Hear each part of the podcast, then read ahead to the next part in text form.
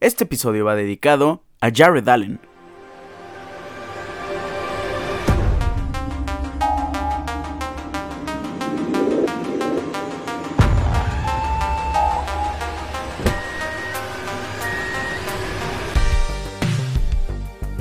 Allen es un jugador histórico, de mis favoritos en los Minnesota Vikings, un defensive end, un jugador eh, apoyador en la defensiva, cazador de cabezas increíble y tiene números muy impresionantes. Jared Allen no inició su carrera en Minnesota Vikings, estuvo en los Kansas City Chiefs, después fue un trato con, con Minnesota, que fue un trato bastante generoso para los jefes de Kansas City cambio de tres rondas del siguiente draft, una fue de primera ronda, así que Jared Allen no fue para nada barato, pero vaya que rindió frutos. Hizo 643 tacleadas, 136 sacks al quarterback, defendió 57 pases, ojo, siendo de la línea eh, defensiva. 6 intercepciones, 31 fumbles. Ahora, después se fue a Chicago Bears como agente libre en 2014. Jared Allen tiene una historia increíble de 6 años con los vikingos de Minnesota. Pues el domingo, el pasado domingo en el partido que enfrentaba a mis vikingos en contra de los Arizona Cardinals, Jared Allen fue introducido al Ring of Honor, el salón de la fama de los Minnesota Vikings. Llegó eh, montando un caballo, haciendo un espectáculo impresionante y yo estoy muy contento de que, haya, de que ahora sea un jugador que quedará marcado en la historia, en los libros de los vikingos de Minnesota. ¿Cómo están? Hoy es martes primero de noviembre, inicia el mes mundialista, ya estamos en noviembre. Feliz Halloween, feliz Día de Muertos.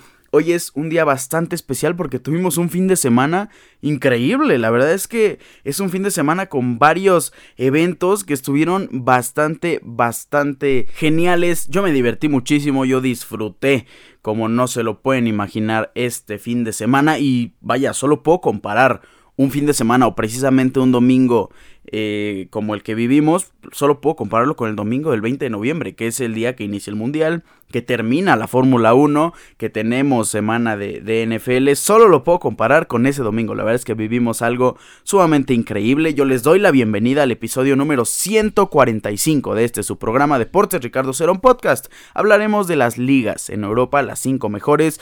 Eh, también comentaremos la UEFA Champions League, que el día de hoy y el día de mañana se juegan los partidos que definen la etapa de knockouts, que define quién se va a la Europa League. Hablaremos de los mexicanos en Europa y tenemos que comentar la final de la Liga MX porque ya tenemos campeón. Hablaremos de la selección mexicana porque ya han viajado a Girona y tenemos que comentar varias cosas acerca de la convocatoria. En la NFL el resumen de la semana número 8, la previa del Thursday Night Football que enfrenta a Eagles en contra de Texans en el Fantasy jugador top por posición como siempre y el resumen de los partidos de nuestra liga que cada vez se pone más interesante. Y en la Fórmula 1 hablaremos de nada más y nada menos que el GP más atractivo para todos nosotros del año, del calendario. Hablamos del GP de la Ciudad de México 2022. Comenzamos.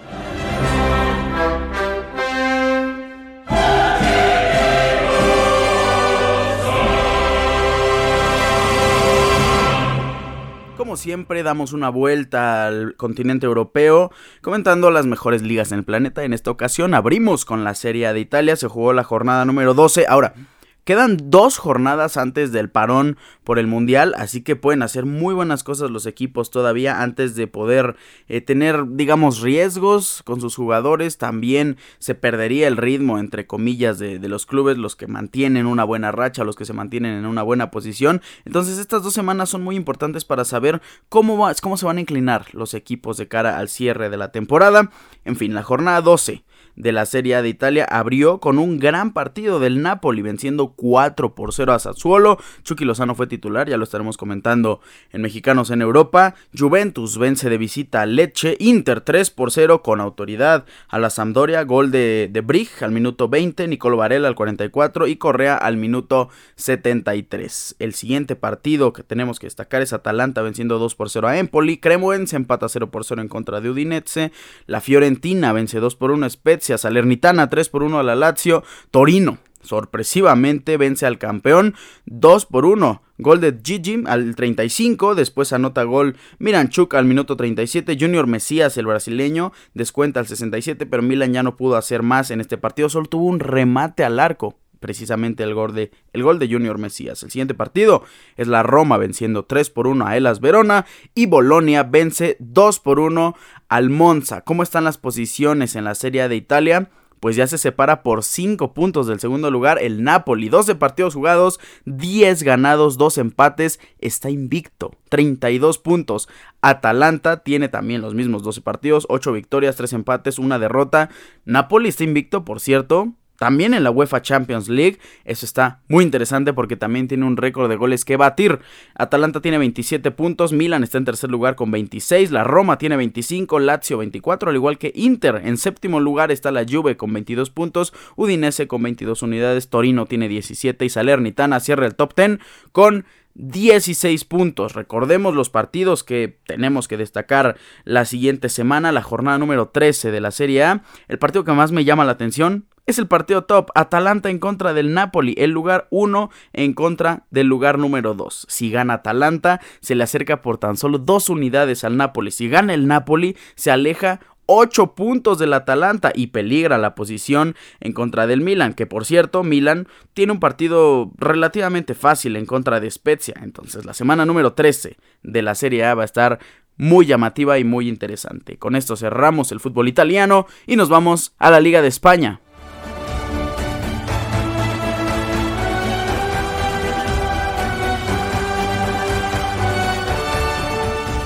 España tuvo actividad de jornada número 12. Buenos partidos, buenos resultados. Me encantó el resultado de la Almería. Me sorprendió bastante el resultado del Atlético de Madrid. Pero hablemos del partido que abrió la jornada el día viernes. RC de Mallorca en contra del Español. Un empate 1 por 1. Almería vence 3 por 1 al Celta de Vigo. Resultadazo para el recién ascendido.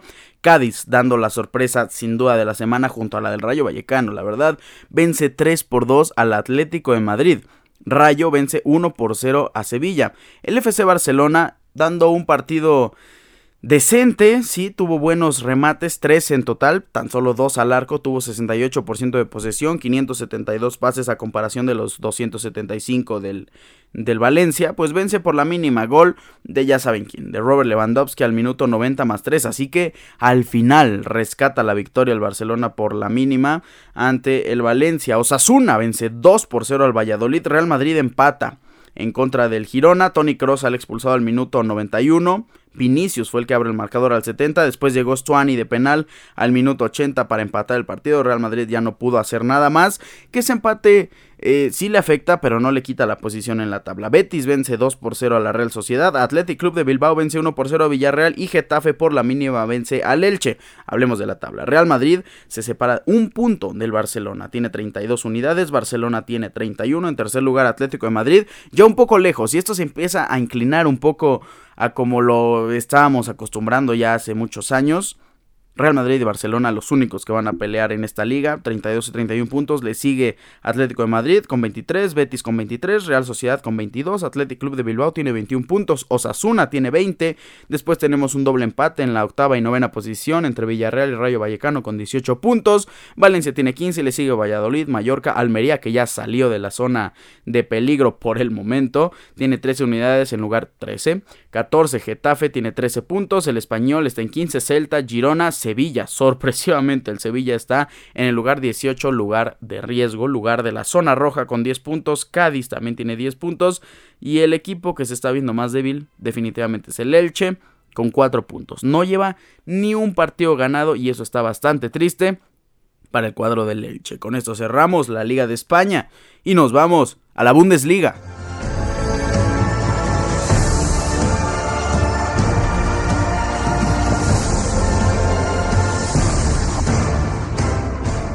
Jornada número 12 de la Bundesliga abrió el día viernes con el partido de Werder Bremen enfrentando al Hertha Berlín. Werder Bremen vence por la mínima. Leipzig en contra de Bayer Leverkusen, partido interesante, partido llamativo. Nkunku abre el marcador al minuto 32 y Timo Werner, el jugador de casa, el jugador que no debió haber seguido nunca al Chelsea, anota el segundo gol para Leipzig, gol que sentencia el encuentro al minuto 83 para darle la victoria 2 por 0 sobre las aspirinas. Bayern en contra del Mainz 05 6 por 2. Bayern, pues como de costumbre, gol de Serge Nabre al minuto 5, después viene Musiala al 28, después Sadio Mané al 43, Vidmer anota gol al minuto 45 más 4 por parte de del Mainz. Después llega León Goretzka al minuto 57, Matistel al 79, llega Ings Barsten al minuto 82 para poner el segundo gol de Mainz, que ya era irrelevante, para, para ser sinceros, y cierra el 6-2 Chupo-Moting al minuto 86. Stuttgart vence 2 por 1 a Augsburgo, Wolfsburg 4 por 0 a Bochum, un partido también bastante peleado. Frankfurt en contra del Borussia Dortmund, anota gol Julian Brandt al minuto 20, después Kamada al 26 y Jude Bellingham, el gran capitán, la joya, jugador de 19 años, anota el segundo gol del Dortmund al minuto 52 para darle la victoria a los de amarillo. Unión Berlín vence 2 por 1 a Borussia Mönchengladbach. Resultadazo de Unión Berlín que me está encantando la sorpresa de esta temporada. Esperemos siga así. Friburgo vence de visita 2 por 0 a Schalke 04. Colonia empata 1 por 1 en contra de Hoffenheim. Hablemos de las posiciones. Unión Berlín sigue como líder y absoluto. Un punto más que el Bayern, eh, que el Bayern Múnich. Claro que la diferencia de goles es sumamente complicada para el Unión Berlín porque el Bayern de Múnich tiene diferencia de 28 y el Unión Berlín de 12. Así que esto ya va directamente por los puntos porque Bayern va a seguir goleando a sus rivales. Esperemos que con el Mundial lleguen jugadores sorpresa, jugadores que no veíamos venir, que no estaban en los reflectores y ayuden a equipos como Unión Berlín, jugadores que no son caros, que no son de clase mundial, que lo van a hacer, claro que sí, pero que equipos de la talla, repito, de Unión Berlín, de Friburgo, eh, tal vez de Hoffenheim, que están peleando la Bundesliga, tengan este plus para poder eh, triunfar en la liga y que Bayern y que Dortmund no sean los únicos que se llevan el protagonismo. En tercer lugar está Friburgo con 24 puntos, Dortmund tiene 22, Eintracht de Frankfurt está en quinto lugar con 20 unidades, el Leipzig sexto con 19, tenemos un triple empate en séptimo, octavo y novena posición con 18 puntos entre Hoffenheim, Werder Bremen y Mainz. Colonia cierra el top 10 de la Bundesliga. Esto en el fútbol alemán y nos vamos a la Ligue 1 de Francia.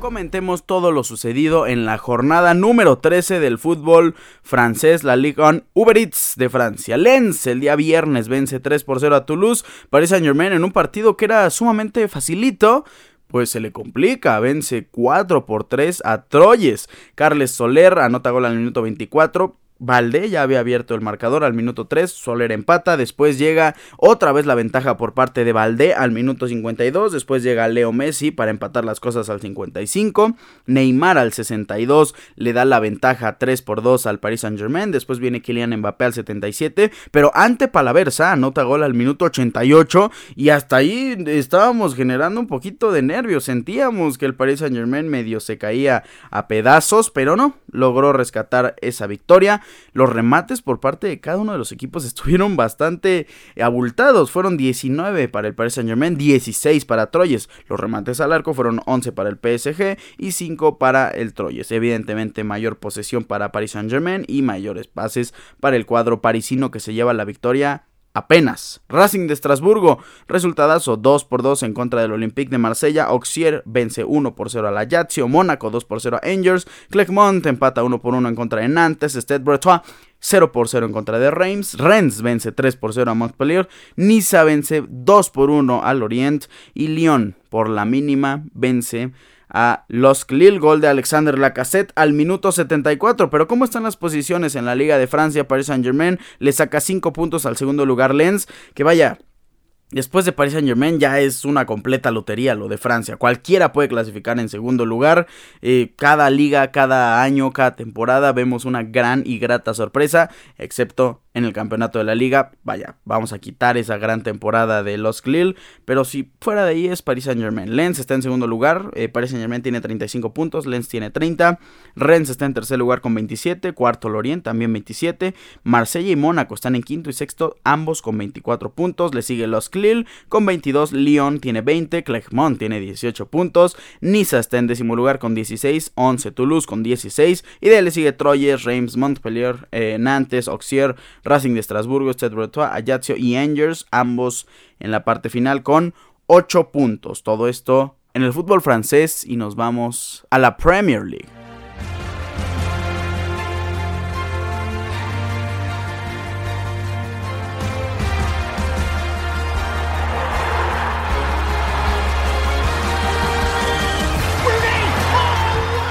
Yo amo con locura ver la Premier League. Cualquier partido es increíble. Hasta el 1 por 1 de Brentford en contra de Wolves. Hasta el 1 por 0 de Crystal Palace sobre Southampton. En fin, comentemos la jornada 14 de la Bundesliga donde Manchester City el día sábado vence apenas por la mínima. 1 por 0 a Leicester City. Gol de Kevin De Bruyne al minuto 49. El siguiente partido que destacamos es el Newcastle venciendo 4 por 0 al Aston Villa. Partidazo de Newcastle. Eh, Callum Wilson al minuto 45 más 6 de penal y después repite la dosis al 56, Joelinton anota gol al 59, Miguel Almirón, gran jugador del Atlanta United que no ha destacado tanto con el Newcastle, anota el 4 por 0 al minuto 67, buen resultado para el nuevo rico de Newcastle.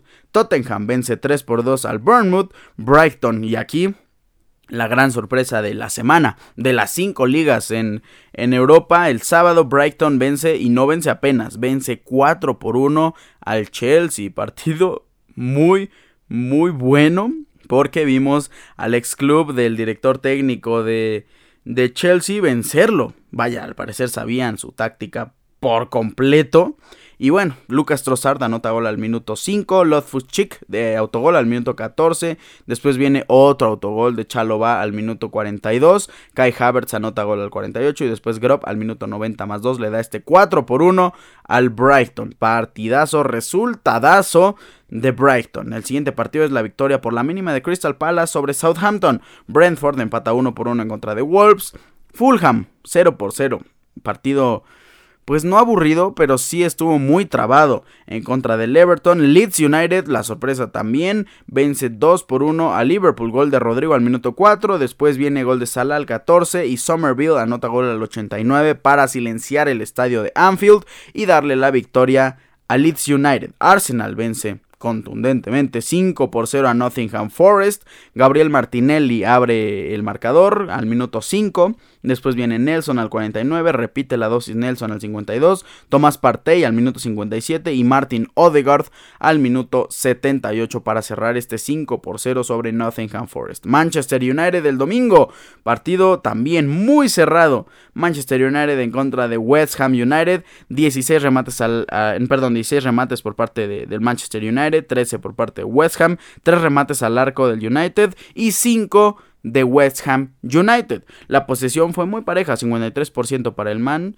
y 47 para West Ham, 490 pases para Manchester United, 412 para West Ham. El gol fue por parte de Marcus Rashford al minuto 38. ¿Cómo está la tabla en la Premier League? Pues Arsenal es líder, ya se separa por dos puntos del Manchester City tiene 31 el cuadro Gunner, Manchester City tiene 29, Tottenham tiene 26 unidades, Newcastle, sorpresa, cuarto lugar, sí, tiene un partido de más, más que el Manchester United y más que Chelsea, que ambos pueden empatarlo o pasarlo en el caso de Manchester United, que está en quinto con 23 puntos, Chelsea tiene 21, Fulham tiene 19 unidades en la séptima posición, Brighton tiene 18 puntos, Liverpool está hasta el noveno lugar con 16 puntos empatado con Crystal Palace, le sigue Brentford, Everton, West Ham United, Bournemouth, Leeds, Aston Villa, Southampton y quien está en la zona de peligro es Leicester City con 11 puntos, Wolves con 10 puntos y Nottingham Forest con 9 puntos. Todo esto en actividad de las mejores ligas del planeta y nos vamos a hablar de la UEFA Champions League. Ya estaremos comentando todos los resultados y quiénes son los que pasan eh, a la fase final de la Champions League el siguiente viernes, pero hoy tenemos que comentar la previa. Comentemos rápido los partidos del día de hoy. Porto en contra de Atlético de Madrid, Leverkusen en contra de Brujas, Bayern en contra de Inter, este partido está muy bueno. Liverpool en contra de Napoli, Marsella en contra de Tottenham, Rangers, Ajax, Victoria Plusen en contra de Barcelona, irrelevante, Sporting de Lisboa en contra del Eintracht de Frankfurt. Los partidos de mañana son eh, Real Madrid en contra de Celtic, Shakhtar en contra de Leipzig, los dos partidos a las 11.45 de la mañana. Después tenemos el Milan en contra de Salzburg, Maccabi Haifa en contra de Benfica, Covenham en contra de Dortmund, Manchester City recibe a Sevilla, Juventus enfrenta al Paris Saint Germain y Chelsea en contra del Dinamo de Zagreb. Ahora, vamos a comentar todos los grupos y quién tiene la posibilidad de clasificar. Napoli en contra de Liverpool. Sí, Napoli podría eh, estar invicto, también podría quedar en segundo lugar si Liverpool le gana eh, por 7 goles. Eso no va a pasar evidentemente. Bueno, alrededor de 4 goles. Se, resta la, la, cantidad de goles en contra y se suma los goles a favor de Liverpool. Pero los dos ya están clasificados a la fase final. Ajax, que se enfrenta a Rangers, pues solo busca clasificar a la UEFA Europa League. Está en tercer lugar. En el grupo B, también definido completamente el grupo. Atlético de Madrid queda afuera. Suma, sumaría 8 puntos ganando el día de hoy, pero lo que se busca es quién clasifica en primer lugar, Club Brujas o Porto. La verdad es una oportunidad inmejorable para cualquiera de los dos. Brujas enfrenta al Bayer Leverkusen y Porto al Atlético de Madrid. También el Atlético busca clasificar a la UEFA Europa League. Imaginan una UEFA Europa League con el Ajax, con el Atlético de Madrid, con el Barcelona que ya está clasificado.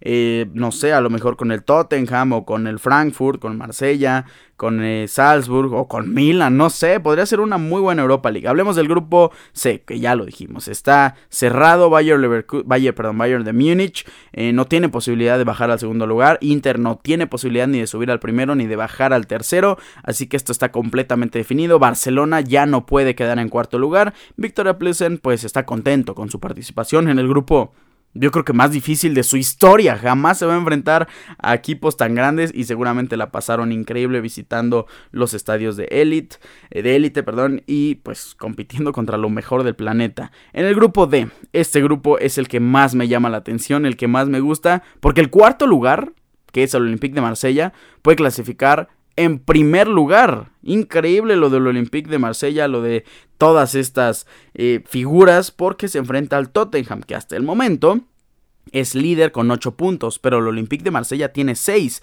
Imaginemos que Sporting de Lisboa y Frankfurt empatan, sumarían ambos 8 puntos y el Olympique de Marsella le gana al Tottenham, pues Olympique de Marsella sería líder con 9 puntos y el segundo, tercer y cuarto lugar tendrían 8 puntos. Sería un grupo disputadísimo y nos iríamos a contar ahí la diferencia de goles que hasta el momento le pertenece al Marsella y al Tottenham, pero ambos con un solo gol de diferencia. Sporting de Lisboa tiene 0 y el Frankfurt tiene menos 2. Así que va a ser una semana bastante llamativa. De verdad que este grupo es de los más entretenidos de la temporada. Repitamos el grupo. Tottenham tiene 8 puntos, Sporting de Lisboa tiene 7, Frankfurt 7 y Olympique de Marsella tiene 6. Tottenham se enfrenta al Marsella y el Sporting a Frankfurt. Así que imperdibles ambos partidos en este grupo D. En el grupo E. Chelsea ya está clasificado, es Milan todavía no, tiene 7 puntos y Salzburg, que está en tercer lugar, tiene 6. Dinamo de Zagreb, pues por ahí todavía podría eh, buscar la posibilidad de colarse, la diferencia de goles se lo impide, pero sí podría ir a la UEFA Europa League. En el grupo F, Real Madrid ya clasificado, Leipzig eh, pues todavía compite en contra de Shakhtar, Shakhtar tiene mejor diferencia de goles, ojo ahí. Eh, buen partido porque se enfrentan ellos dos. Celtic ya no compite para nada. En el grupo G, el Manchester City ya clasificado. Dortmund, eh, pues también ya clasificado. Sevilla dudo que gane por muchos goles. Podría empatarlo en puntos, pero ya es irrelevante. Covenham está en cuarto lugar con dos unidades. Y pues ya está eliminado. Prácticamente el grupo está definido. Mismo caso que en el grupo H. La Juventus, una decepción total. Ahora, se enfrenta al Paris Saint Germain. La Juventus aspira a clasificar por lo menos a la UEFA Europa League y el Paris Saint Germain le puede quitar esa fiesta. A lo mejor Maccabi Haifa empata en contra de, Benfica. Maccabi Haifa suma 4 puntos y la Juventus que tiene 3 pierde en contra del Paris Saint Germain. La Juventus se va de la competición y de paso PSG quedaría en segundo lugar. Perdón, PSG quedaría en primer lugar por vencer a la Juventus de Turín. Así queda la posición de todos los grupos en la UEFA Champions League. Se pone muy interesante y no se pueden perder para nada esta jornada número 6, la última jornada de la fase de grupos en la Champions League. Ahora nos vamos a mexicanos en Europa. Nuestros mexicanos tuvieron actividad en el viejo continente, hubo varios que no, precisamente los de la Eredivisie. Eh, Edson Álvarez, Jorge Sánchez, Santi Jiménez, Eric Gutiérrez, que no hubo actividad, no hubo partidos, no hubo jornada en el fútbol de Países Bajos, pero sí hubo en Inglaterra con Raúl Jiménez, lástima que pues Raúl Jiménez no va a estar eh, por lo menos hasta fin de año con su, con su club, está concentrado con la selección nacional de México, eh, Wolves empata uno por uno en contra de Brentford, Orbelín Pineda con el AEK de Atenas e inicia de titular, juega 76 minutos en la victoria, 2 por 0 sobre PAOK, partidazo de, de Orbelín Pineda que vaya, titular indiscutible, creo que tiene que ir indiscutiblemente también al Mundial. Repetimos que no hubo eh, jornada en la Eredivisie, pero Nos vamos con Chucky Lozano, con el Napoli jugó el partido completo. Ustedes se preguntarán, ¿estaba Mateo Politano en la banca, que es normalmente el suplente natural de Chucky Lozano o viceversa? Sí, sí estaba. Y eso solo nos quiere decir una cosa, Mateo Politano va a ser titular en la Champions League y seguramente jugará el partido completo. Pero Irving Lozano al parecer es el titular. Juega el partido completo en la victoria 4 por 0 sobre Sassuolo. Johan Vázquez con el cremoense entra al minuto 85 en el empate 0 por 0 en contra de Udinese. Diego Laines con el Braga se queda en la banca el partido completo. En la victoria 1 por 0 sobre Gil Vicente. Andrés Guardado con el Betis, partido completo. 90 minutos en la victoria 2 por 0 sobre la Real Sociedad. Ahora, Tecatito Corona con el Sevilla.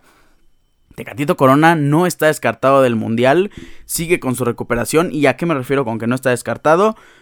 Pues eh, estaremos comentando en breves segundos la, la, convocatoria y todo alrededor de la selección mexicana, pero les anticipo, entra a esta lista de 31 convocados, sale Nene Beltrán, ya no viajará con el equipo y Tecatito Corona entra, así que todavía no se pierde la esperanza con el delantero mexicano, que evidentemente pues no, eh, no participa en su club, pierde 1 por 0 sobre el Rayo Vallecano, sorprendente. Marcelo Flores con el Real Oviedo entra al minuto 63, de hecho asiste eh, para el empate 1 por 1 contra la vez, después a la vez anota el segundo gol y pierde su club el Real Oviedo. Gerardo Arteaga con el Genk, 90 minutos. Gerardo Arteaga, el gran consistente de nuestros mexicanos, anota gol por cierto al minuto 57 en la victoria 3 por 1 sobre Mechalem. Con esto cerramos la sección de mexicanos en Europa y nos vamos a hablar de la Liga MX.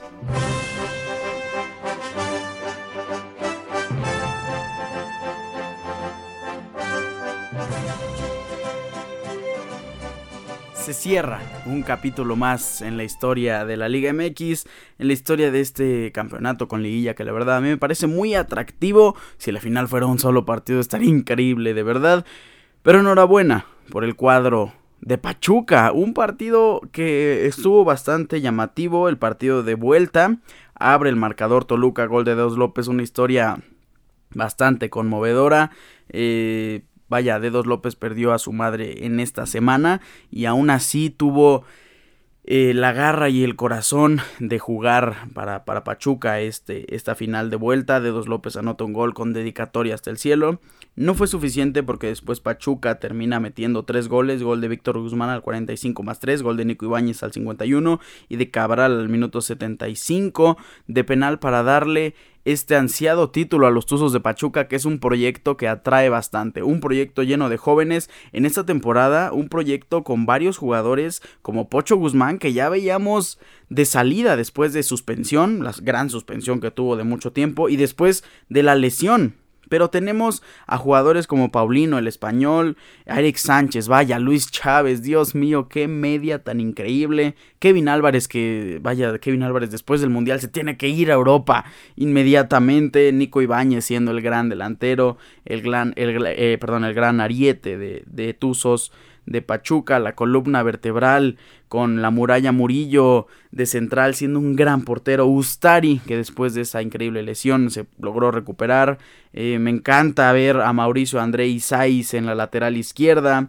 también anotó gol en la, en la final, en fin, Pachuca venciendo por un marcador global 8 a 2, bastante contundente, a Toluca.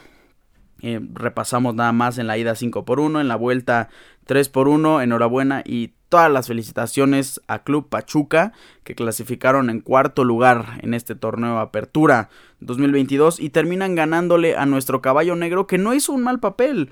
Eh, sí se reforzó bastante, se reforzó con jugadores de renombre en México, jugadores eh, no caros, jugadores que sí podrían llamarse un poco sobras de algunos de los equipos, Charlie González, eh, que en Tigres no pudo hacer mucho, llegó a, a, Toluca a tener gran actividad, mismo caso de Leo Fernández, eh, Fernando Navarro que, vaya, con Fernandito Navarro está muy triste la historia porque es el único jugador con tres finales seguidas, eh, perdidas consecutivamente con León, Pachuca, ambos contra Atlas y en esta ocasión con Toluca. Así que podría ser una cábala negativa para Fernandito Navarro. Eh, en fin, no nos queda más que decir que tuvimos un gran campeón, tuvimos un equipo que demostró bastante garra a lo largo de toda la temporada y es nada más y nada más que merecido. Pachuca lo merece de inicio a fin, tuvo un gran torneo y me alegra ver a los Tuzos de Pachuca conseguir este título tan importante para todos eh, en, la, en la actualidad. En fin, cerramos la Liga MX, nos estaremos viendo hasta que regresemos del Mundial para el torneo clausura de esta la liga, la gran liga MX y estaremos también comentando todas las transferencias porque en el mundial también puede haber jugadores que llamen la atención de la liga MX. En fin, estaremos comentando todo lo que pasa alrededor del fútbol de estufa. Con esto cerramos la liga MX y nos vamos a hablar de la selección mexicana. La selección de México ya viaja a Girona, ya empieza a tener eh, rumbos mundialistas con un llamado de 31 jugadores, que será, como ya conocemos, recortado, eh, recortando a 5 de ellos para terminar la lista final de 26 miembros que encararán la Copa del Mundo de Qatar 2022. En breves segundos daremos a conocer la lista. Eh, nada más rápido el calendario. México enfrentará a Irak el siguiente martes 8 de noviembre. Después tiene otro partido el 16 de noviembre. El partido del martes es a las 9 de la noche. Ya en tierras de, de Girona. Y México ha llamado a varios jugadores interesantes, eh, incluido, a mí me llama la atención mucho el llamado de Cota y el no llamado de, Acevedo, que ya podemos descartarlo. ¿Quiénes son los porteros? Guillermo Ochoa, Cota y Talavera. No hay posibilidad de que alguno se quede fuera, ni por Acevedo, ni, ni que México lleve a dos eh, porteros a la Copa del Mundo. Ahora, los defensas son Kevin Álvarez, el lateral derecho, Angulo, el Stitch Angulo de Tigres que híjole, lo veo complicado para Angulo. Podría ser lateral izquierdo, podría ser central, eso le ayuda un poco, pero son pocas las posibilidades de Angulo. Gerardo Arteaga en la lateral izquierda junto a Gallardo, creo que están seguros. Héctor Moreno, eh, vaya, pues es lo que hay. Eh, César Montes, el cachorro. Eh, Jorge Sánchez también en la lateral derecha que se compite con, con, Kevin Álvarez, creo que lo tiene Kevin Álvarez ganado. Y Johan Vázquez es el último central convocado. De ahí sacamos a uno, sacamos a Angulo. Ahí nos quedarían 30 de la convocatoria. En la media está Edson Álvarez, Roberto Alvarado que está en peligro. Yo también creo que que Piojito se podría quedar fuera de la convocatoria. Imaginemos que sacamos a Piojo Alvarado, quedan 29 jugadores. Uriel Antuna, que podría ir si se va eh, Tecatito Corona como posible titular. Luis Chávez, yo quiero a Luis Chávez en la convocatoria, me encantaría ver a Luis Chávez como titular en la selección mexicana. Andrés Guardado, que es la jerarquía, Eric Gutiérrez, que es uno de los preferidos de Tata Martino, Héctor Herrera, eh, que también le encanta al, Tata, Diego Laines, que no está haciendo malas cosas, que es uno de los jugadores que deben de ir, también genera mucha experiencia, Orbelín Pineda, de los, de los constantes en Europa, debe de ir sí o sí. Eh, Charlie Rodríguez, me encanta Charlie Rodríguez, tiene que ser también un convocado. Luis Romo, Luis Romo, que eh, buen pivote, buen jugador defensivo. También es de los queridos por el Tata Martino. Creo que va a ser convocado. Y Eric Sánchez. Creo que aquí se nos baja otro del barco. Eh, se va Roberto Alvarado. Se va Eric Sánchez. Se va Stitch Angulo. Van tres. Y aquí tenemos que sacar a dos personas. La primera persona que creo que se va a ir de los delanteros es Jesús Manuel Tecatito Corona. Creo que no va a llegar al Mundial y en general por su salud no debería de arriesgarse en una recuperación tan, tan rápida. Creo que Tecatito Corona debe de enfocarse en su bienestar. Sí, entiendo que es un Mundial de fútbol y que la oportunidad se presenta después de cuatro años. No sabemos si le queda otro Mundial a Tecatito Corona, si sigue en el nivel en el que estaba claro que debe de ir al Mundial. En fin, eh, Tecatito Corona por ahí es una cosa eh, triste porque es uno de los jugadores que debería de ir y la lesión se lo podría impedir. Y aquí es la incógnita que tenemos ya de, de hace mucho tiempo. ¿Qué delantero se queda fuera? Está Rogelio Funes Mori. Eh, si bien sus, sus números son buenos en, en México, también tenemos a Santiago Jiménez, que ha estado haciendo bien las cosas en el Feyenoord, que se fue de México teniendo una gran temporada, que se fue siendo eh, líder. Corazón terminó el torneo con, con Santi Jiménez como líder y eso que solo jugó cinco partidos. En fin, eh, la experiencia es la que le puede jugar en contra a Santiago Jiménez y que también Rogelio Funes Mori es uno de los queridos y amados por el Tata. Raúl Jiménez, que ha sido, eh, pues persona de seguimiento por el Tata Martino día a día, no se ha recuperado su lesión, no lo hemos visto en actividad eh, ya de un partido oficial. Raúl Jiménez está en el centro de alto rendimiento, ahorita está viajando evidentemente a Girona. Y no sabemos qué pueda pasar con Raúl Jiménez. A lo mejor también lo que, lo que puede pasar con Raúl es mismo caso que, que Tecatito Corona, Iba Funes, eh, Santiago Jiménez y Henry Martin, que es el otro delantero que, que, compite esa posición. Funes Mori, Santi Jiménez, Raúl Jiménez y Henry Martin. Los jugadores que compiten por tres lugares de cuatro en la delantera de la selección mexicana. Y cerramos con dos indiscutibles. Irving el Chucky Lozano, jugador que debe de ir sí o sí, que va a ser titular, que es la esperanza en realidad de, la selección mexicana en este Mundial de Qatar. Y Alexis Vega, que está haciendo muy bien las cosas, que sí se fue con Chivas, no pudo seguir adelante en la liguilla. Y eso le dio paso a estar desde la eliminación de Chivas concentrado con México, eh, siendo posible titular eh, tras la lesión de Tecatito Corona. Y Alexis Vega es un jugador que a mí me convence. Es un jugador que yo lo quiero ver en la cancha, que yo lo quiero ver en ese partido como titular en contra de Polonia. Y en fin, eh, Alexis Vega es un jugador que tiene que ir. Entonces, si yo fuera el que tuviera que decidir los cinco eliminados de esta lista, sería Stitch Angulo, defensa. Sería Roberto Alvarado, mediocampista. Ahí vamos con dos. Sería Eric Sánchez, mediocampista de Pachuca, que también es muy injusto para Eric Sánchez. Está jugando mejor que, no sé, Eric Gutiérrez pero es la jerarquía de Eric Gutiérrez la que va a ir al Mundial de Qatar y la verdad es que yo concuerdo con esa, eh, con esa opinión porque ya tienes un jugador que va a dar todo, que es Luis Chávez. Van tres eliminados. Sacamos a dos, sacamos a Tecatito Corona, el número cuatro, por motivos de lesión. Y cerramos con la salida de Rogelio Funes Mori, el delantero de Rayados, que no le veo espacio en mi selección. Ojo, si yo fuera el seleccionador, no le veo espacio en esta selección. Me gusta lo que está haciendo Santi Jiménez. Raúl Jiménez es el delantero que se debe recuperar. Ojo, no es que Raúl Jiménez no pueda caminar, ya puede entrenar.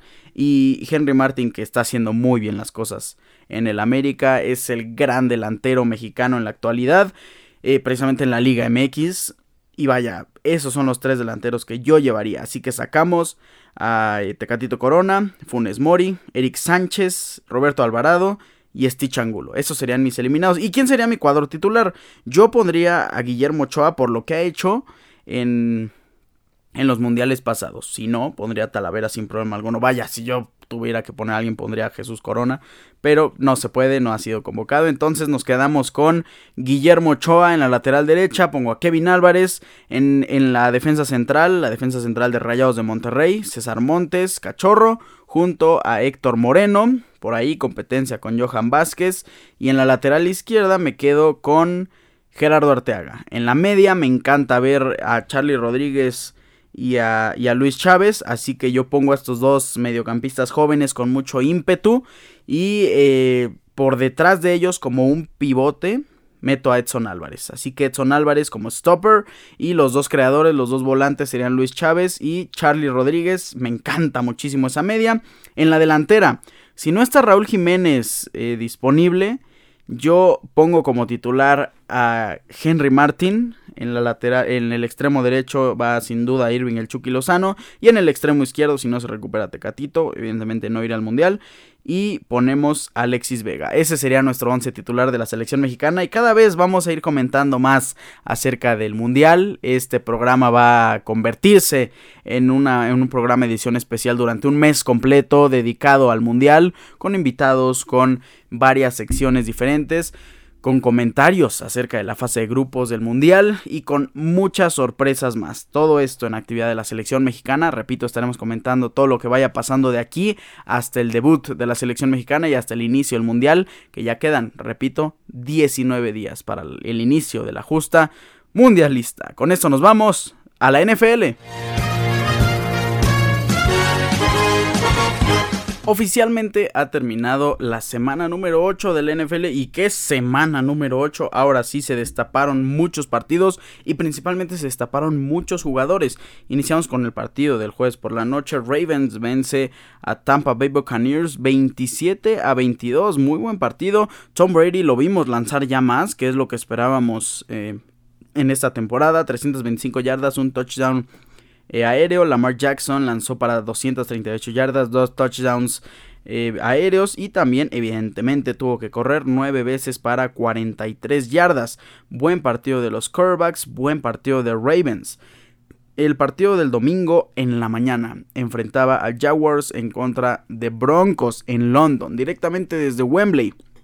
Todos esperábamos una victoria de Trevor Lawrence y los Jaguars que pues prácticamente Wembley ya es eh, la casa de, de Jaguars, juegan cada año, pues Broncos los venció 21-17. Trevor Lawrence tuvo dos intercepciones, 133 yardas, un touchdown aéreo. Troy Setien, que por cierto se fue en trade a los Jets, James Robinson, dejándole el puesto titular a Troy Setien para hacer lo que quiera. Tuvo 24 acarreos para 156 yardas y un touchdown por tierra. También recibió tres pases para 6 yardas. Muy buenos números de Troy Setien. Los números de Russell Wilson fueron apagados, 252 yardas, un touchdown y una intercepción. Latavius Murray fue el jugador que más corrió en el backfield de Broncos, 14 acarreos para 46 yardas y un touchdown por tierra. Greg Dulcich tuvo una, unas 4 recepciones para 87 yardas, Jerry Judy 6 recepciones, 63 yardas y un touchdown.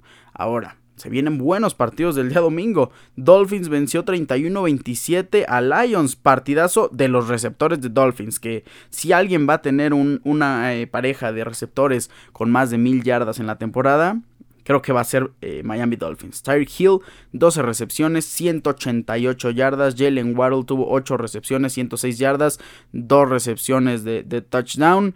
Eh, vaya que tuvo un buen partido Tua Tagovailoa, 382 yardas, 3 touchdowns. Raheem Mostert tuvo 14 acarreos para 64 eh, yardas. Fue una buena cosecha. Miami Dolphins vence 31-27 a Lions, que por cierto, noticia de último momento. TJ Hawkinson ha sido transferido a mis Minnesota Vikings. Qué buena noticia. Yo estoy muy, muy contento con los Minnesota Vikings por hacer este trade que relativamente fue barato. Pues vaya, no costó mucho.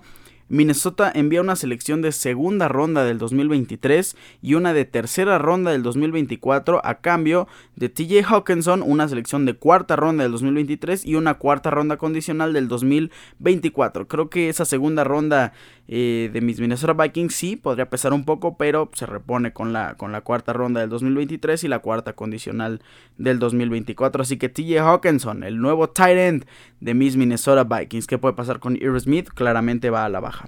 Eh, Falcons vence 37-34 a las Panteras de Carolina en overtime.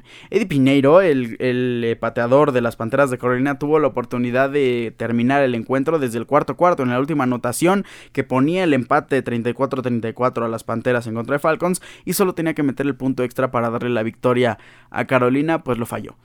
Después nos vamos a overtime, tiene la posibilidad de arrancar con la ofensiva Falcons, falla, le da el balón a Panthers, intercepta un pase eh, de Marcos Mariota, eh, Henderson, lo regresa a, una buena zona de, de, Falcons. De ahí viene Eddie Pineiro para anotar el gol de campo y a la postre gana el partido. Pues no, se arruinan los planes y falla falla ese gol de campo. Después llega John Weku para los Falcons y vence Falcons 37-34 a las Panteras de Carolina. Eddie Pinero se tiene que estar despidiendo de su trabajo esta misma tarde. Vikings vence 34-26 a Cardinals. Buen partido de Vikings también a la defensiva. Dalvin Cook tuvo 20 acarreos para 111 yardas y un touchdown. Mattison también anotó por tierra y Q Cousins también anotó por tierra. Justin Jefferson no recibió pases de touchdown, pero Tuvo 6 recepciones para 98 yardas. Quien recibió pase fue KJ Osborne, una recepción de touchdown. Y el Tyrant Mund, que vaya, si Irv Smith se va a la baja, Mund se va al inframundo en realidad. Una recepción de touchdown por parte de Cardinals. Kyler Murray tuvo 326 yardas, 3 touchdowns por aire, 2 intercepciones. Corrió 6 veces para 36 yardas. De Andre Hopkins, que es la esperanza de todo Cardinals, tuvo 12 recepciones, 159 yardas y una recepción de touchdown. Rondal Moore también tuvo una recepción de touchdown bastante peleada. Zach fue el tercero que recibió pase de TD. 34-26 la victoria de Vikings sobre Cardinals. Cowboys aplastando a Bears 49 a 29. Permitió muchos puntos Cowboys. En realidad una defensiva que estaba siendo bastante sólida. Pues sí, permitió 29 puntos. La diferencia fue que la ofensiva de Dak, que tuvo 250, 250 eh, yardas, 2 touchdowns, una intercepción, anotó 49 puntos. Esto en gran parte por el partidazo que tuvo Tony Pollard. 14 acarreos, 131 yardas, un promedio de 9.4 yardas. Eh, por acarreo, 3 touchdowns terrestres. Vaya, que sé que debe de estar eh, bastante preocupado, por supuesto. No, tuvo, no pudo jugar este fin de semana. CD Lamb tuvo 5 recepciones para 77 yardas y un touchdown eh, aéreo. Justin Fields 151 yardas, 2 touchdowns. Khalil Herbert tuvo 16 acarreos. David Montgomery tuvo 15. Eh, muy similar la producción de cada uno de ellos. La diferencia fue que eh, David Montgomery corrió 53 yardas y Khalil Herbert 99 y anotó una vez. Así que este comité ya está un poquito ladeándose a Khalil Herbert. David Montgomery recibió 3 pases para 22 yardas. Darnell Mooney recibió 5 pases para 70 yardas. En Kill Harry, la nueva adquisición, 2 recepciones para 24 yardas y una recepción de touchdown. 49-29 Cowboys sobre Bears. Los que blanquearon fue Saints a los Raiders 24-0. Increíble. Andy Dalton tuvo un buen partido.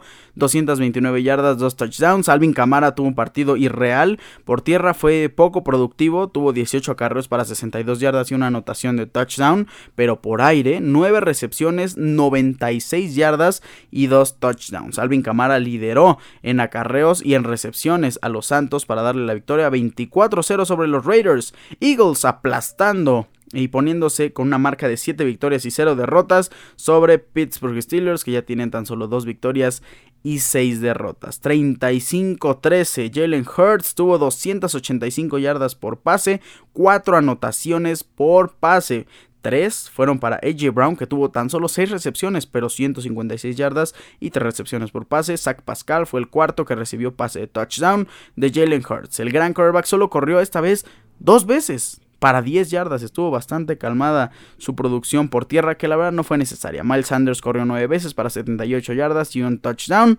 ¿Quién se destaca en, en la posición, eh, perdón, en el equipo de Steelers? Pues bien podría ser eh, Pat Fairmouth con 4 recepciones para 57 yardas, Jalen Warren 6 acarreos, Najee Harris 8 acarreos, estuvo bastante triste la producción de todo Steelers, que entre todos lograron hacer esos 13 puntos en realidad. Patriots vence 22 a 17 a los Jets de Nueva York, resultados para Patriots que se pone con eh, un porcentaje de 500. ¿Qué quiere decir esto? 4, 4, 4 victorias, 4 derrotas. Mac Jones tuvo 194 yardas, un touchdown, una intercepción. Ramondre Stevenson 16 acarreos, 71 yardas. Eh, también tuvo 7 recepciones para 72 yardas. Jacoby Meyers 9 recepciones para 60 yardas y una recepción de touchdown por parte de Jets. Zach Wilson tuvo 3 intercepciones, estuvo bastante triste. Michael Carter 7 eh, acarreos, 26 yardas. James Robinson tuvo 5 acarreos, 17 yardas, 0 productivos. Garrett Wilson recibió 6 pases para 115 yardas. Tyler Conklin recibió 6 pases para 79 yardas y 2 touchdowns. Muy buena producción de Tyler Conklin que aún así no le alcanzó Texans en contra de Titans. Titans vence 17-10 a los Texans que se ponen con marca de una victoria, 5 derrotas y un empate. Titans tiene 5 victorias y 2 derrotas. Como ya es costumbre, ¿quién iba a ser el que haga el gran partido de la semana? Evidentemente, Derek Henry, The King, 32 acarreos, 219 yardas y 2 touchdowns, como en los viejos tiempos, esperemos que no se lesione. Eh, ¿Por qué tuvo esto? En gran parte porque Ryan Tannehill no jugó, Malik Willis, el, el quarterback novato, tuvo los controles todo el partido, lanzó 6 veces, para 6 eh, de 10 completó.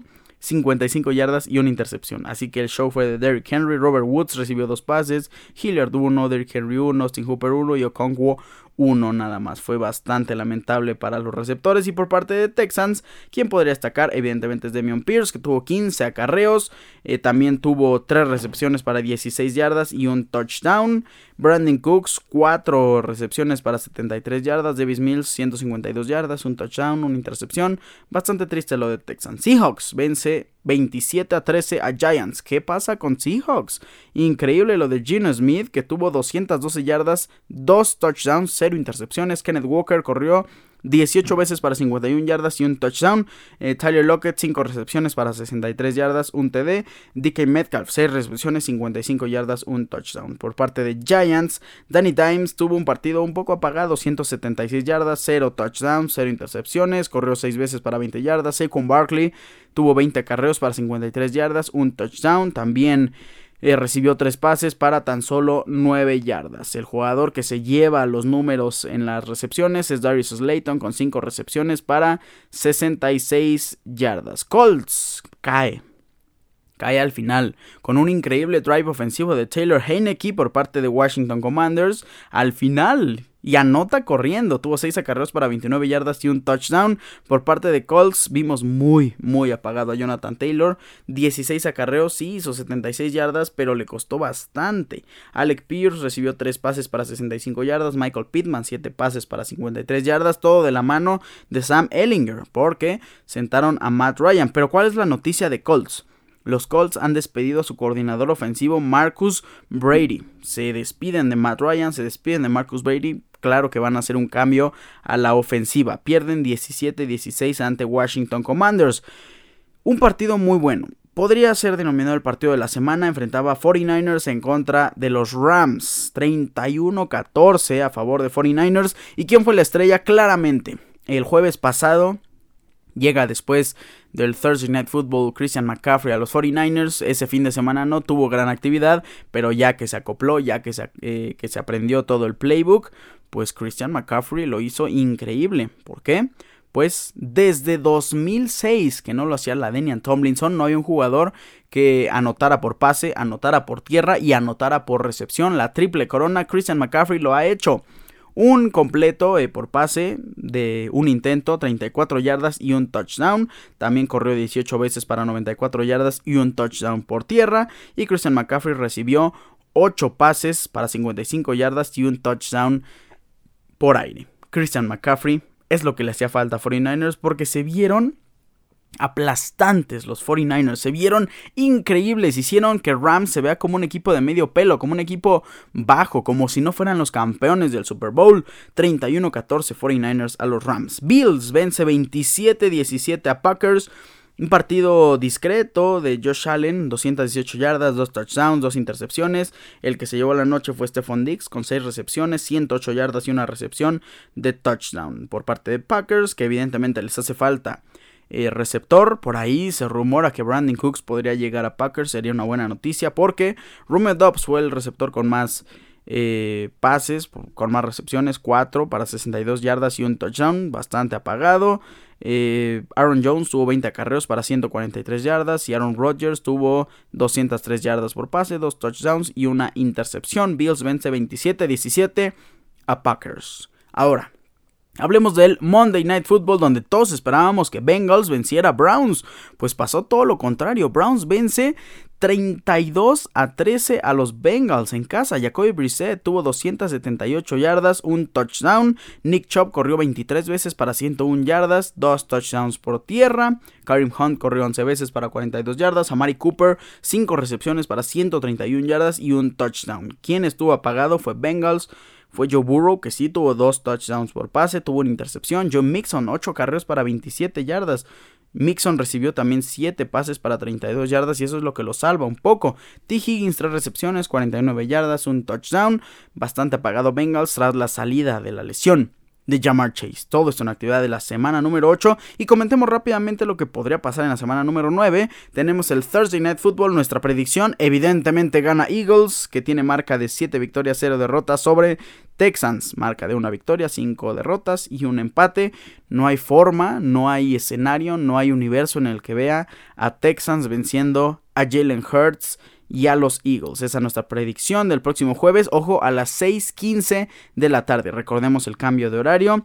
Eh, la NFL lo cambia hasta el fin de semana, así que el domingo regresan los partidos a las 12, pero no hay cambio de horario en la Ciudad de México ahora en, verano, entonces eh, veremos el inicio de la siguiente temporada con el horario eh, de las 11 de la mañana. perdón, de la 1 de la tarde. Eh, vaya, con esto cerramos la semana número 8 y el inicio de la semana número 9 en el Thursday Night Football de la NFL y nos vamos a hablar del Fantasy Football. Hemos llegado a la sección de Fantasy Football y tenemos que comentar múltiples cosas. Para empezar, el jugador top eh, por posición de la semana número 8 buenos jugadores, buenas estadísticas en la semana que acaba de terminar y también comentaremos todo lo que pasa alrededor de nuestra liga y los enfrentamientos que tuvieron la semana pasada. Iniciemos eh, con los mejores jugadores por semana. El mejor jugador en la posición de quarterback es Tua Tagovailoa con 29.18 puntos, se le quedó muy cerca a Jalen Hurts con 28.40, Justin Fields con 26.04, pero Tua es el que se lleva todos los reflectores, buen partido de Tua, ya vimos el gigantesco partido de Jalen Waddle y de Tyreek Hill. En la posición de running back no hay nadie más que Alvin Kamara y Christian McCaffrey, Derrick Henry, Tony Pollard, Donta Foreman también tienen un gran mérito porque hicieron un gran partido. Derrick Henry con 35.80, Tony Pollard 33.7, Donta Foreman 31.80, pero Kamara Camara hizo 42.80 puntos, ya lo vimos recibir 9 pases, anotar, también anotar por tierra. Christian McCaffrey ya lo vimos lanzar eh, para un pase de anotación para Brandon Ayuk, recibir el pase de Jimmy Garoppolo, correr esas yardas para hacer 40.26 puntos. Estos dos están en otro nivel en realidad. En el cuerpo receptores, ¿quién fue el mejor? AJ Brown, Claro que fue Jeff Brown, 39.60 puntos para el exjugador de Tennessee Titans, recibió 11 pases, 156 yardas, 3 touchdowns de la mano de ahora su mejor amigo Jalen Hurts. En la posición de tight end, el mejor tight end de la semana, sorpresivamente, Tyler Conklin. 25.90 puntos, recibió dos pases de anotación. Asaya Lagley también tuvo un buen partido. Kyle Pitts nos sorprendió teniendo un buen encuentro, 19 puntos. Eh, por ahí se comenta que no es de gravedad la lesión de, del Tyrant titular de, de Ravens, Mark Andrews, pero por ahí Asaya Lagley podría ser un buen sleeper, podría ser un buen waiver que tienen que agarrar, lo tienen que pedir. Eh, kicker, ¿quién fue el mejor kicker de la semana? Nick Folk, 18 puntos para el pateador de Nueva Inglaterra. Y la mejor defensiva de la semana fue la defensiva de Saints, blanqueando a Las Vegas. Eh, Raiders, 16 puntos. Eagles también hizo buenas, eh, buenos puntos, buena cosecha, 14 puntos sobre Pittsburgh Steelers. Ahora, comentemos nuestra liga, la semana número 8 de nuestra liga de fantasy football. Qué buen partido, eh, buenos encuentros tuvimos. Ham Gang, que ahora tiene dos victorias al hilo, vence y vence bien, la verdad, porque Mike Curb, enfrentó a Mike Curb, no hizo un mal partido, no hizo una mala semana, sumó 131 puntos, pero Ham Gang hizo 165.38. Si no me equivoco, fue la mejor marca de la semana, permítanme revisar las restantes. Eh, no, la mejor marca de la semana se la lleva White Horse, ya estaremos comentándolo.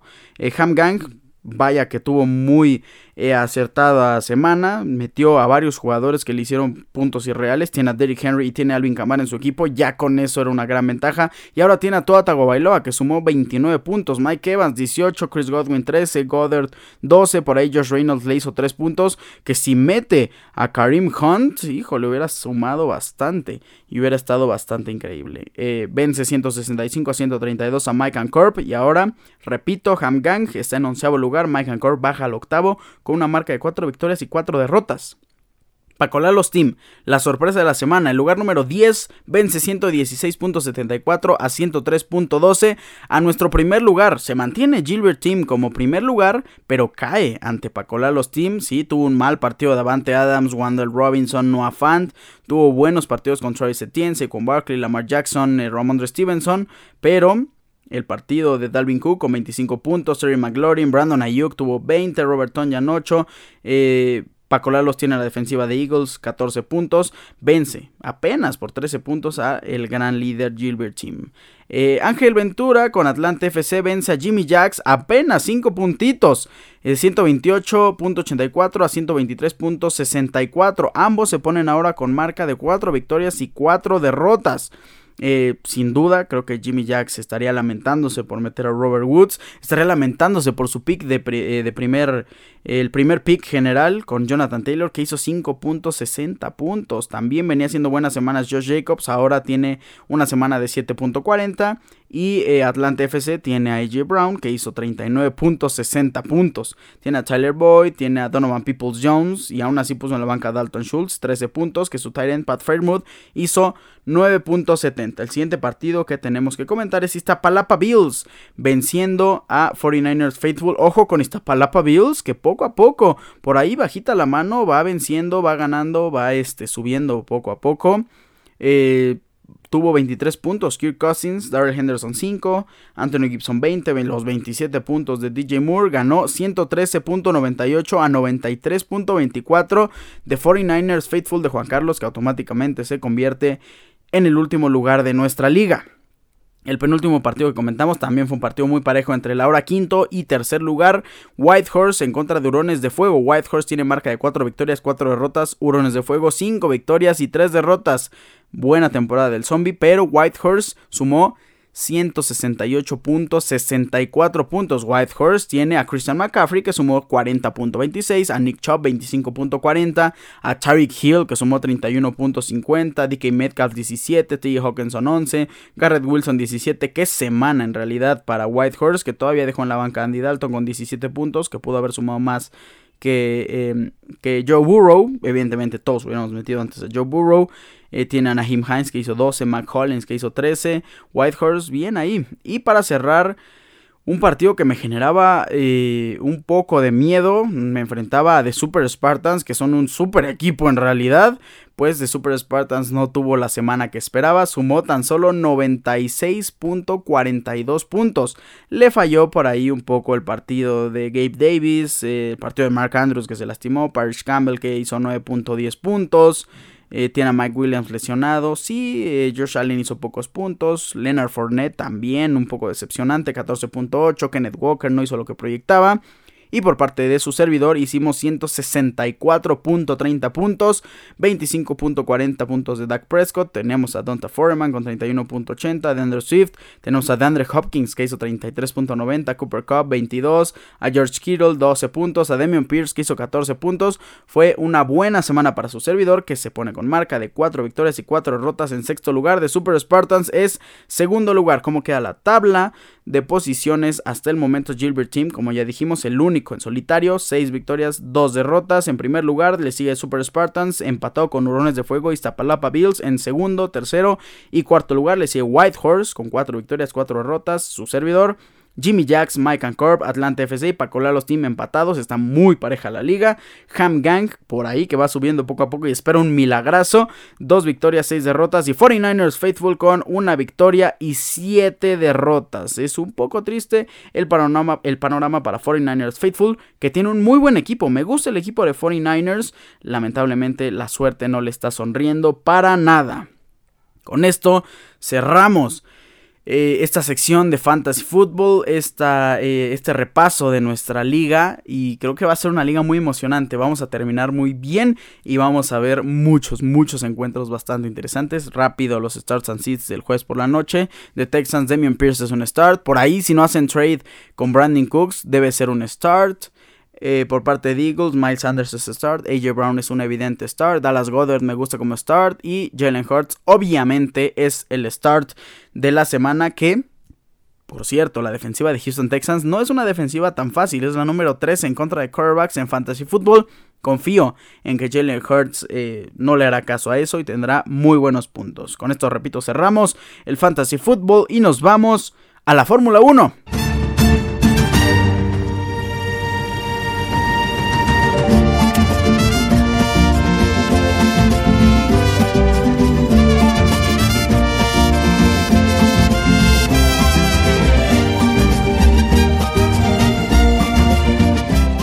Terminado la fiesta de la Ciudad de México. Por cierto, la fiesta ya está a la venta para el siguiente año del 2023.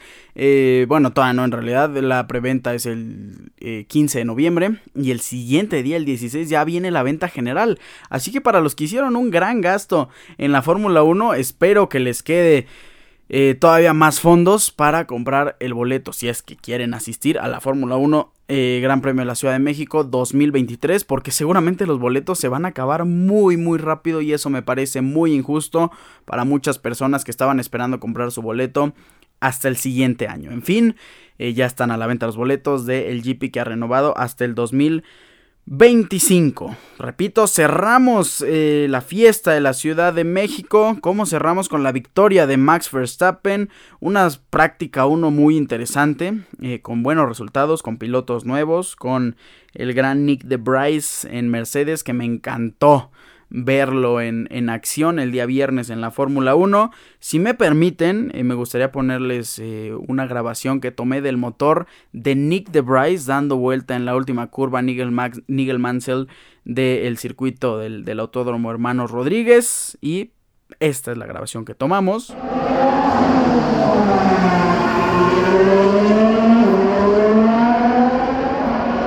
Me encanta cómo se escucha el, motor de ese, de ese, Mercedes. Me encantó también el intro de, esta sección con el, con el himno de, la Fórmula 1. Eh, versión mexicana, versión mariachi. Después tuvimos en la práctica número 2 eh, buenos números por parte de, de, Ferrari. Por ahí tuvimos muchas sorpresas. Me encantó. Perdón, la práctica 1 fueron números de Ferrari. La práctica número 2 tuvimos a Russell, Tsunoda, Ocon, Hamilton, Pérez y Verstappen. Fueron muchas sorpresas. En la práctica número 3 por ahí se nivelaron las cosas. Nos sorprendió Russell y Hamilton entrando en primer y segundo lugar. Verstappen en tercero. Y ya para la clasificación pues tuvimos una batalla increíble. Max Verstappen demostró ser Max Verstappen. Demostró ser el campeón del mundo y ser el piloto a vencer de aquí, no sé, a unos 10 años en realidad, si no cambian mucho en las actualizaciones de los autos. Max Verstappen es un conductor irreal. Un tiempo de 1.17.775 en la Q3. Russell tuvo un tiempo de 1.18.079. Max Verstappen fue el único que bajó al 1.17. Hamilton en tercer lugar. Después le siguió Pérez. Sainz, Bottas, Leclerc, Norris, Alonso, Ocon, Richardo, Wang Yusu, Tsunoda, Gasly, Magnussen. Eh, Mick Schumacher, Vettel, Stroll, Albon y Latifi. Ya para la carrera vimos muchas emociones. Checo Pérez logró adelantar a George Russell, que fue víctima de su compañero, de, Lewis Hamilton, que lo abre en la curva número 3. Después viene Checo Pérez, lo rebasa, eh, Russell queda hasta el cuarto lugar. Y de ahí viene la crónica. La crónica la pueden leer en el sitio lalogiadeportiva.com, escrita eh, personalmente por su servidor a detalle. Y aquí tenemos que comentar cómo terminó la carrera, todos los resultados en esta ronda número 20 de 22. Max Verstappen gana los 25 puntos, no ganó la vuelta rápida que fue para George Russell que sumó 13 puntos. Hamilton en segundo lugar a 15 puntos, 186 segundos de Hamilton, sumó 18. Pérez en tercer lugar se sube al podio por segunda vez consecutiva el mexicano en su tierra. Que vaya no es para nada poco y no es demeritable lo de Checo Pérez. Es un triunfo increíble para todo México y esperamos que el siguiente año Checo Pérez vuelva a estar en el podio y qué mejor que gane la carrera. Estaríamos muy contentos con nuestro Checo Pérez que ya es el orgullo nacional. Eh, Charles Leclerc, que es la competencia directa de Checo, queda en sexto lugar con 8 puntos. Esto hace que Checo Pérez lo pase en los standings de, pilotos y es nuevo segundo lugar en el campeonato. 280 puntos a 5 de diferencia de Charles Leclerc. Claro que es poco, claro que es una diferencia entre el primer y tercer lugar. Eh, entre, como ya vimos, el tercer y sexto lugar puede haber una diferencia ya abismal a falta de dos carreras. Se va a poner muy bueno el campeonato de pilotos. Después está en tercer lugar, eh, repito, Leclerc. En cuarto, Russell, Hamilton. Después le sigue Sainz, Norris. Y de ahí hay un bajón eh, considerable entre Norris y Esteban Ocon, el séptimo y octavo lugar. Le sigue Fernando Alonso, Valtteri Bottas, Sebastián Vettel, Daniel Ricciardo. Eh, Kevin Magnussen, Pierre Gasly, Stroll, Schumacher, Yuki Tsunoda, Wang Yusu, Alex Albon y Nicolas Latifi. Nick de Bryce también ya sumó dos puntos con Williams. En los constructores, evidentemente Red Bull Racing ya es ganador desde eh, hace una semana, 696 puntos, Ferrari 487, pero Mercedes tiene 447 puntos, así que no hay que dormirnos en los laureles de Ferrari porque por ahí le puede pasar Mercedes y también, ¿por qué no? Si se pone mucho las pilas, George Russell podría alcanzar a Charles Leclerc. Así queda el Jeep de la Ciudad de México con un Max Verstappen que tuvo 14 victorias, se concretó la victoria número 14 en México, el récord de victorias. De hecho, eh, rompió el récord de Mick Schumacher y Sebastian Vettel que estaban empatados hasta la semana pasada también junto a junto a eh, Max Verstappen con 13 victorias. Después le sigue Lewis Hamilton en 2014 con 11 victorias en, la temporada. Nigel Mansell en 1992 con 9. Pero Sebastian Vettel, Schumacher y Verstappen hasta esta carrera, hasta antes de empezar el GP de México, tenían 13 victorias. Sebastian Vettel en 2013, Michael Schumacher en 2004, Max Verstappen en 2022. Gana Verstappen en México, que por cierto también logra 4 victorias y es el máximo piloto en conseguirlas. Eh, Max Verstappen se convierte también en el piloto más ganador de carreras en una temporada con 14 y esto todavía no termina. Todavía podría ganar eh, Brasil y todavía podría ganar Abu Dhabi, que Brasil se nos viene la siguiente semana, no es semana de carrera, así que tendremos que esperar una semanita más para que regrese la Fórmula 1 en el Gran Premio de Brasil por excelencia eh, de los favoritos de Lewis Hamilton y después cerramos en Abu Dhabi, así que se viene un buen cierre de competencia, cerramos en Abu Dhabi el mismo día que empieza el Mundial, por cierto. Con esto cerramos la Fórmula 1 y cerramos el Gran GP de la Ciudad de México 2022. Yo lo disfruté bastante, espero que ustedes también lo hayan gozado muchísimo. Con esto cerramos el episodio número 145. Yo no me voy sin antes recordarles mis redes sociales. Arroba Ricardo-Cerón-Bajo en Instagram, Ricardo Cerón en Facebook. Recuerden, Cerón es con Z. Pásenla increíble. Tengan una muy buena semana. Nos estaremos escuchando el día viernes también con muchísima actividad deportiva. Les mando un fuerte abrazo. Bye.